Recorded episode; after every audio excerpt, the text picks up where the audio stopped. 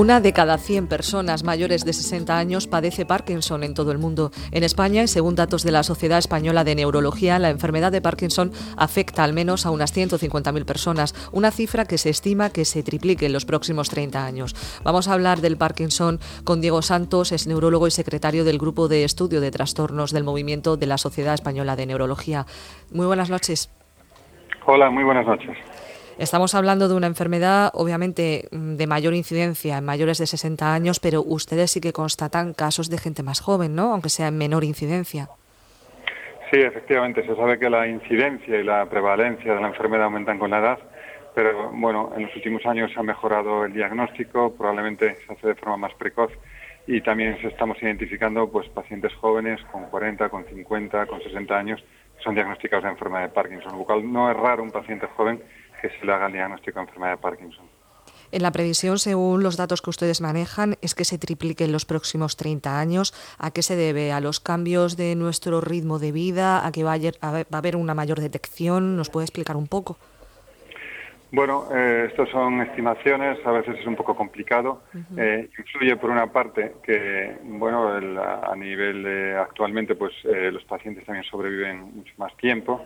Entonces, claro, si se hacen diagnósticos en pacientes que luego sobreviven más años, pues esos pacientes se van a mantener. Y luego también que cada vez se hacen más diagnósticos también de forma más precoz. Entonces, eh, el aumento de lo que es la, prevalencia de la enfermedad estaría relacionado con que los pacientes eh, sobreviven más años, conviven más años con la enfermedad y luego también se hacen nuevos diagnósticos, más casos. ¿Hay diferencias de prevalencia en función de los países? Bueno, eso tampoco está demasiado claro al, respecto. Puede haber algunas variaciones, algunas zonas donde puede ser más frecuente, pero, pero tampoco es algo muy, muy, llamativo en este sentido. Estaba comentando usted que están trabajando sobre todo en el diagnóstico precoz.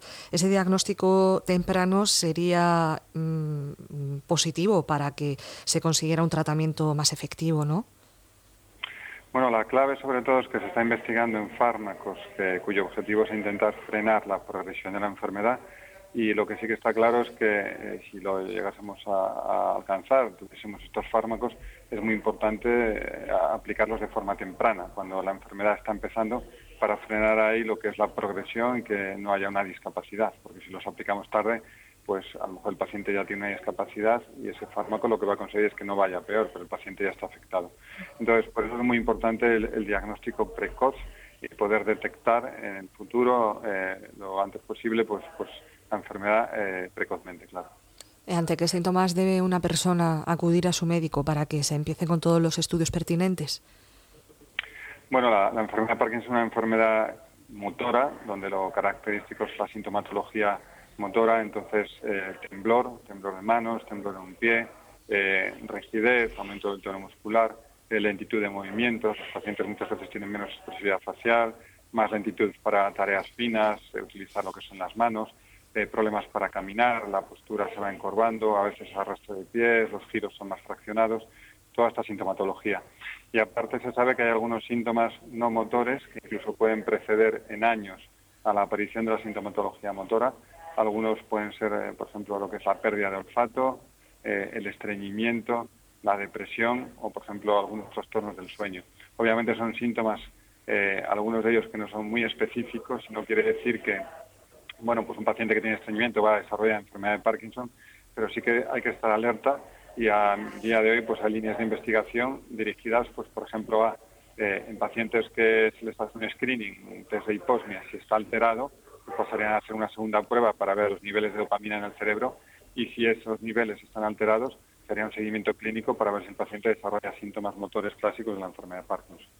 Está usted hablando sobre todo de la importancia de tener ese diagnóstico precoz. Estamos viendo que los pacientes de Parkinson, según los datos que maneja la sociedad, tardan una media de entre uno y tres años en tener un diagnóstico adecuado. Eh, sí, esto puede suceder, depende de muchos aspectos. Eh, cuando hay temblor, es verdad que el paciente lo identifica rápidamente, muchas veces es un síntoma, aunque no sea grave, es un síntoma que alarma por todo lo que puede implicar. Y el paciente muchas veces acude rápidamente al médico de cabecera, es derivado al neurólogo, se hace el diagnóstico pronto. Eh, en otras ocasiones, cuando no hay temblor, pues es más difícil de identificar. Incluso hay pacientes que pasan antes por el traumatólogo, por el reumatólogo, y tienen otros síntomas como dolor, etcétera.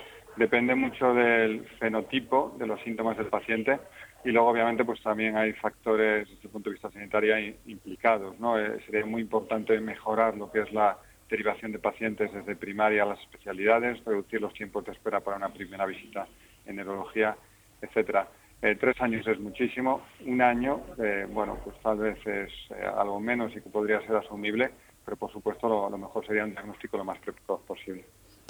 También utilizando los datos que ha hecho públicos la propia Sociedad Española de Neurología, una de, cuatro, de cada cuatro personas que tienen esta enfermedad en todo el mundo inicialmente tuvieron un diagnóstico erróneo. Esto sería pues un granito de arena que perjudicaría todo este proceso.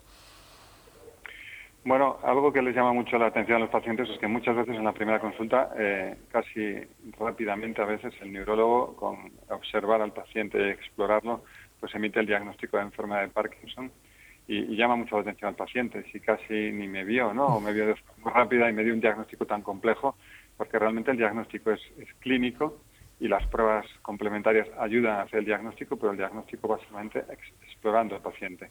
Eh, lo que es cierto es que en algunas ocasiones eh, bueno, pues hay que, hay que ver la evolución de la enfermedad. Cuando se hace ese primer diagnóstico, eh, hay que comprobar si a lo largo de la evolución eh, esta es la normal para una enfermedad de Parkinson, porque hay otras enfermedades neurodegenerativas que también pueden imitar a la enfermedad de Parkinson o tener síntomas parecidos y que luego al principio pueden pasar Parkinson y luego en la evolución se observa que esto no es así. Y de hecho hay información al respecto con estudios clínico-patológicos que en centros especializados cuando el diagnóstico es muy, muy precoz y, por ejemplo, ni siquiera se ha observado si hay respuesta buena a la medicación, eh, pues en un porcentaje de casos importantes, eh, luego no es un diagnóstico de enfermedad de Parkinson. Por tanto, en resumen, eh, es importante que obviamente se mejoren, bueno, pues con respecto al tema del diagnóstico, pero es clave también ver la evolución de la enfermedad y replantearse en cada visita si realmente todo lo que estamos observando en el evolutivo del paciente coincide y es compatible, congruente con una enfermedad de Parkinson. Quería hablarle también de la investigación, tanto la que se haga aquí en España como fuera de nuestro país. ¿Vamos en el buen camino para conseguir por lo menos retrasar los efectos de la, de la enfermedad? Eh, bueno, yo a los pacientes siempre les digo que obviamente es un diagnóstico duro, porque es una enfermedad crónica, hay que convivir con ella, pero que también hay muchísimo tratamiento, muchas terapias que mejoran los síntomas de la enfermedad, ya sean fármacos, pero incluso terapias complementarias. También hay mucha investigación detrás, tanto con terapias sintomáticas cuyo objetivo es mejorar los síntomas del paciente, ya sean síntomas motores como no motores, como también se está investigando en terapias que intenten frenar la progresión de la enfermedad. Hay varias líneas de investigación, tal vez la más avanzada a día de hoy es la inmunoterapia. Eh, hay, por una parte, las vacunas, que será la inmunoterapia activa, y hay resultados recientes eh, bueno, de estudios con vacunas que han demostrado en poquitos pacientes pero con un seguimiento importante de más de tres años que son eh, seguras, bien toleradas y que son efectivas en cuanto a que se producen anticuerpos que actúan contra la alfa-sinucleína, que es lo que hay que evitar que se propague, eh, aunque es verdad que falta información con respecto a la evolución clínica de estos pacientes. Y luego también hay ensayos con anticuerpos monoclonales, que serían anticuerpos que en este caso se sintetizan externamente, no los genera el propio individuo, es la inmunoterapia pasiva, y bueno, pues también hay datos de algunos ensayos, eh, bueno, son bastante preliminares, pero bueno, que hacen albergar esperanza en que podrían ser terapias que por lo menos ayuden a, intentar retrasar o, que la evolución de la enfermedad vaya más despacio. Incluso hay otras eh, líneas de investigación más allá de la inmunoterapia, que, sería el objetivo eh, pues, retrasar la progresión de la enfermedad y, es esperanzadora la, la situación, claro. Diego Santos es neurólogo y secretario del Grupo de Estudio de Trastornos del Movimiento de la Sociedad Española de Neurología. Hemos estado hablando con él de la enfermedad de Parkinson. Muchísimas gracias por atendernos.